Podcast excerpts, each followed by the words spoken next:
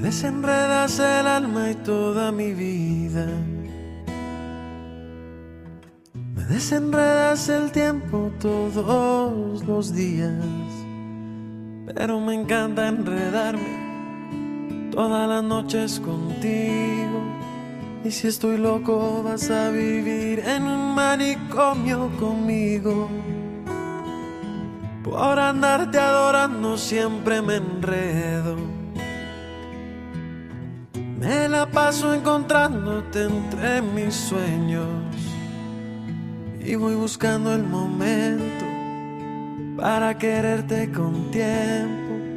Corazón mío, como te quiero y como te llevo por dentro.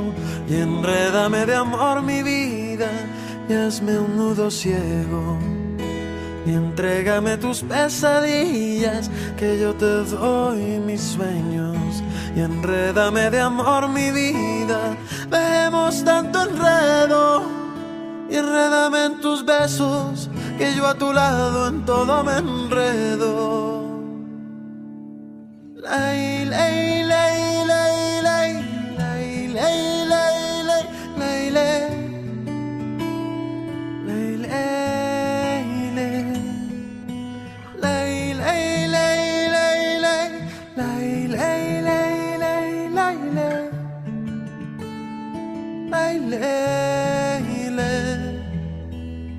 Con los ojos cerrados te doy un beso. Y a veces no sé si yo te merezco, pero me encanta enredar todas las noches contigo. Y si estoy loco vas a vivir en un manicomio ahí conmigo. Y enrédame de amor mi vida y hazme un nudo ciego. Y entrégame tus pesadillas, que yo te doy mis sueños. Y enrédame de amor mi vida, dejemos tanto enredo. Y enrédame en tus besos, que yo a tu lado todo me enredo.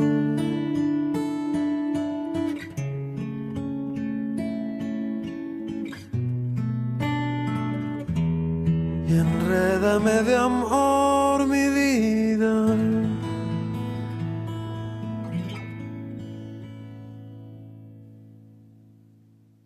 Buenas noches a todos. Son las 8 y 39 de la noche de hoy, viernes 6 de agosto del año 2021. Mi nombre es John Torres y este es el resumen de las noticias económicas del día de hoy. Saludo a los que me escuchan en vivo en Radio Dato Economía, los que escuchan el podcast en Spotify, en Apple Podcasts, en YouTube, como siempre, en todas las plataformas. Hoy sí tuvimos musiquita al inicio, al colombiano Fonseca con su versión acústica de la canción Enrédame. Listo, entonces vamos a comenzar. Saben que los viernes trata de que sea rapidito, rapidito, porque ya es entrando ya el fin de semana y para que, bueno, para tomarlo un poco más suave. Bueno, entonces vamos a comenzar con datos macro europeos. Tuvimos producción industrial en Alemania y el dato mensual sorprendió, pues esperaba un aumento del 0,5% y la caída fue del 1,3% en Alemania.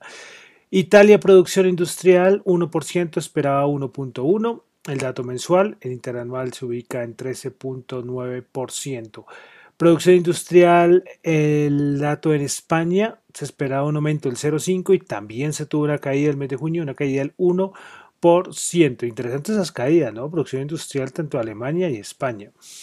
Bueno, vamos a Estados Unidos, que era el dato importante, porque todos los de la Reserva Federal nos decía que esperar el dato de empleo, que ese dato de empleo era muy importante. Y pues bueno, el dato de empleo se crearon 943 mil nuevos empleos, se esperaba 858 mil, anterior 938 mil. Cositas de decir de este dato. Y es que varios dicen que es que es un dato inflado. Eso es una cosa ahí bueno, yo coloqué un videito, eh, siempre colocan los datos económicos del, del, día en mi cuenta de Twitter, arroba John Chu, y ahí pueden verlo, cómo es como la explicación de cómo es que cogen y por qué hay un montón, hay sectores, por ejemplo, el de educación, entonces ellos cogen y meten más empleo. Bueno, eso es un dato bastante modificado y por eso dicen que los 943 mil es más que lo esperado, pero si le quitamos este, como esta distorsión, estaría muy cerca al dato estimado. Bueno, la tasa de desempleo sí bajó, está esperaba 5,7%, bajó al 5,4%. Y un dato también importante y es la ganancia media por hora, es decir, como algo relacionado como el salario, pues el mes de julio aumentó el 0,4%, esperaba 0,3% y el interanual se ubica en 4%, esperaba 3,9%. Este dato es importante por todo lo que se tiene ahora de la inflación, todo, cualquier pequeño aumento puede aumentar este dato.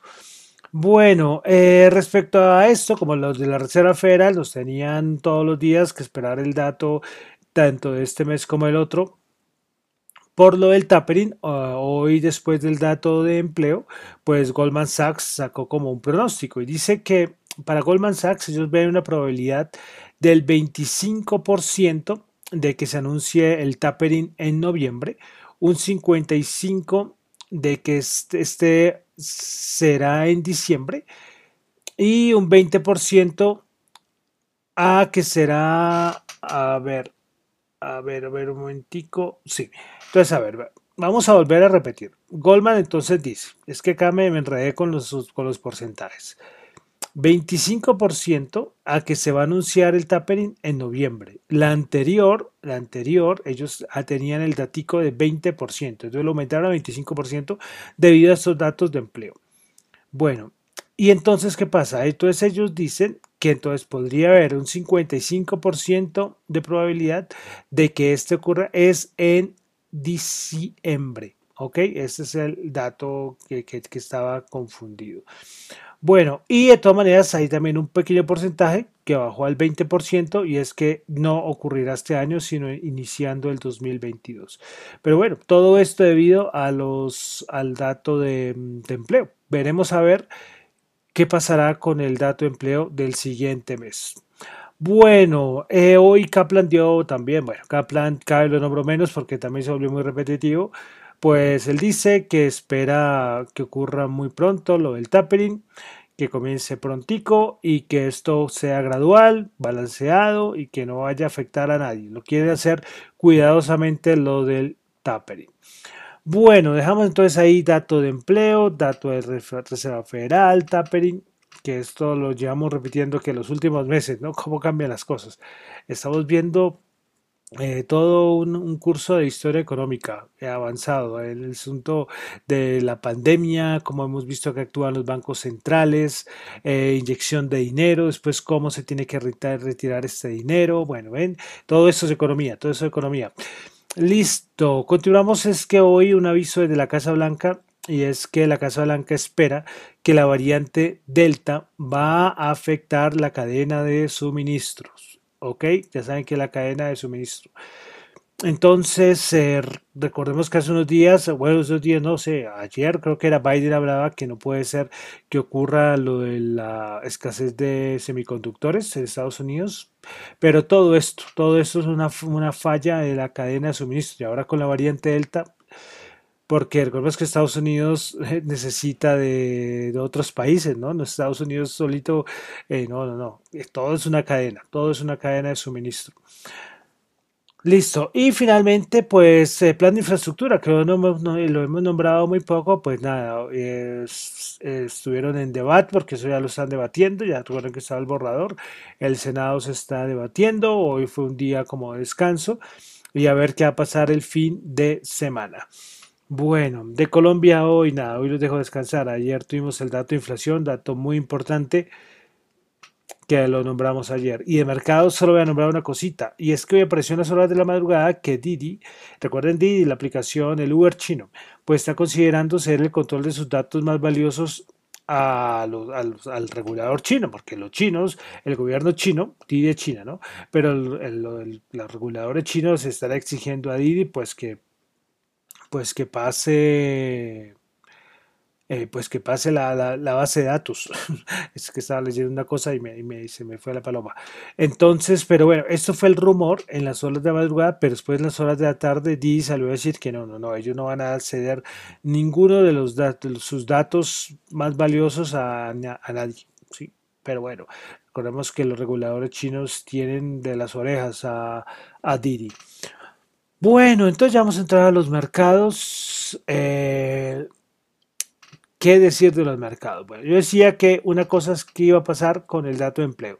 Pues, ¿qué pasó con el dato de empleo? Cuando salió el dato de empleo, como fue mucho mejor a lo esperado, el dólar para arriba, el DXY, que es la el gran referencia, que es el índice que es como la canastica del dólar frente a las otras divisas más importantes del mundo, pues dólar para arriba, y usted sabe que cuando el dólar para arriba, oro para abajo, y ahorita vamos a ver cuánto cerró el oro, eh, la rentabilidad del bono también subiendo. Cuando ustedes saben que cuando la rentabilidad del bono del tesoro a 10 años sube, por ejemplo, sectores como el de crecimiento, como el Nasdaq, eh, los índices como el Nasdaq bajan.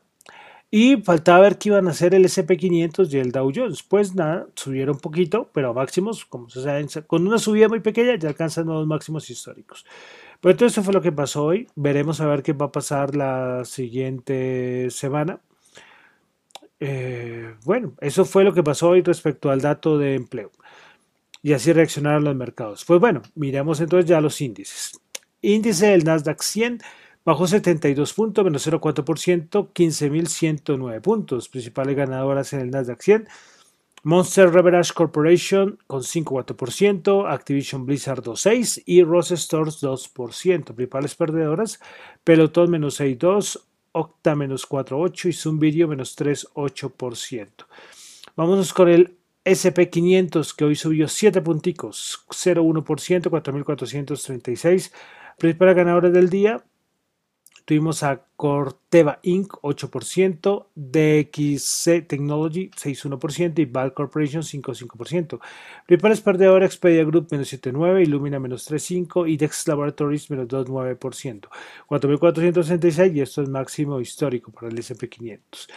El Dow Jones subió 144 puntos, 0,4%, 35.208 puntos. Principales ganadoras Goldman Sachs 3,5%, JP Morgan 2,8%, Dow 1,6%. Recuerden que cuando hay aumento de rentabilidad de los bonos, eso también es bueno para el sector bancario. Bueno, principales perdedores en el Dow Jones tuvimos a AMG menos 1,6, Home Depot menos 0,9 y Procter Gamble menos 0,7%. Bolsa de Valor de Colombia, hoy reportó la Bolsa de Valor de Colombia precisamente. No sé qué más reportó, no sé qué más reportó, bueno, se me escapa. Bueno, el MSCI Colca bajó 0,7 puntos, menos 0%, 1226. Principales ganadoras, Fabricato tuvo un subidón de 20.4%, el Cóndor subió 3.5% y Terpel subió 2,9%. Eh, Principales perdedoras, Avianca menos 2,6%, Enca bajó el 2,1%, ISA bajó el 1,8%. Vámonos ahora al petróleo. WTI 67,8 bajó 1,2. Brent 73 bajó 0,9. El oro, como les decía, afectado por el dato de empleo, 1763 bajó 47 dólares la onza. El Bitcoin que ha tenido un movimiento interesante, 42.577 subió 1.755. Vamos a ver en cuánto está el Bitcoin el día de hoy, el día de hoy, ¿no? En ese momento 43.187, recuperando los 43.000, decía, subió como 600 dólares en las últimas, ¿qué? Tres horas.